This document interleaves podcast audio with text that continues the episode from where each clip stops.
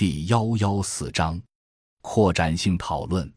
基于土地权利设置而建立起所有农户家庭与村社集体的利益联系，将农民组织起来，在当前快速城市化和国家大量向农村转移资源的背景下，就可能具有更为重大的意义。有一个显而易见的事实，就是仅靠单家独户的农户力量很难达到治理有效。如前已述，在农户土地经营规模很小且土地细碎的情况下。一家一户办不好，不好办，办起来不合算的事情，需依靠农民集体。同时，无论是从农村提取资源，还是向农村转移资源，国家都无力直接对接分散的亿万小农户。分田到户以后，国家向农民收取农业税时缺少组织抓手，收粮派款很快引发各种矛盾，三农问题演变成党和国家工作的重中之重。当前国家向农村转移资源的难度不低于向农民收取税费，道理同样在于国家无法直接面对分散的亿万小农户，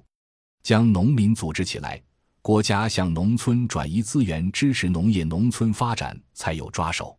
当前国家向农村转移资源主要通过两种方式：一种是项目制，由国家办委局通过条条直接为农民建设基础设施或提供公共服务。另一种是通过一卡通直接将国家资源发给农户，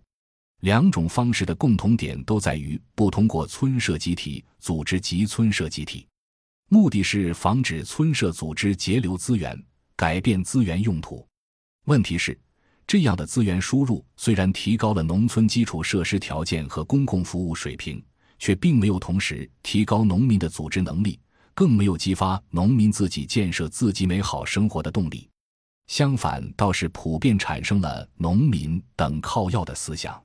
在中国农村情况千差万别、农民需求差异极大的情况下，缺少了农民的组织，国家资源输入农村的效果就要大打折扣。一旦农村建立了前述基于土地权利设置形成的村社集体，国家向农村的资源转移就可以通过村社集体来对接。一个具有利益、在分配能力或可以算平衡账的村社集体，一定具有很强的对接国家资源的能力。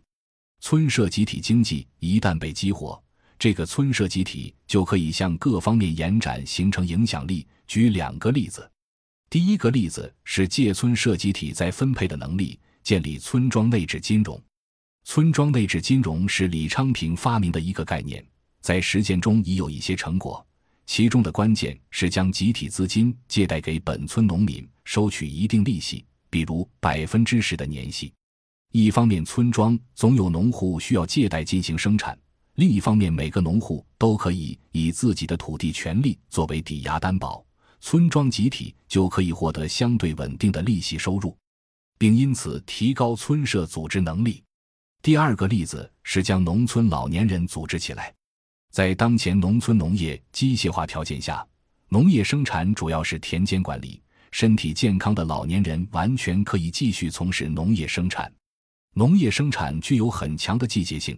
老年人农闲时间很多。农闲时将老年人组织起来进行文化活动，就可以极大的提高老年人的幸福指数。比组织文化活动更重要的是组织养老互助。比如由相对年轻的老年人照料生活不能自理的老年人，并通过实践银行形成道德券等积分，被照料老人的子女承担部分费用，国家提供部分补贴，村社集体组织和支持老年人互助，就可能在农村形成一个相当有效的互助养老体系。结语：在快速城市化的背景下，大量具有土地承包权的农户家庭进城。造成土地承包权与经营权的分离，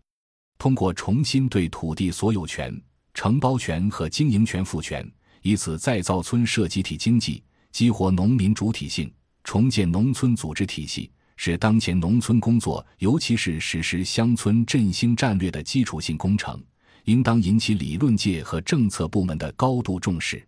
本文只是一个设想，全作抛砖引玉。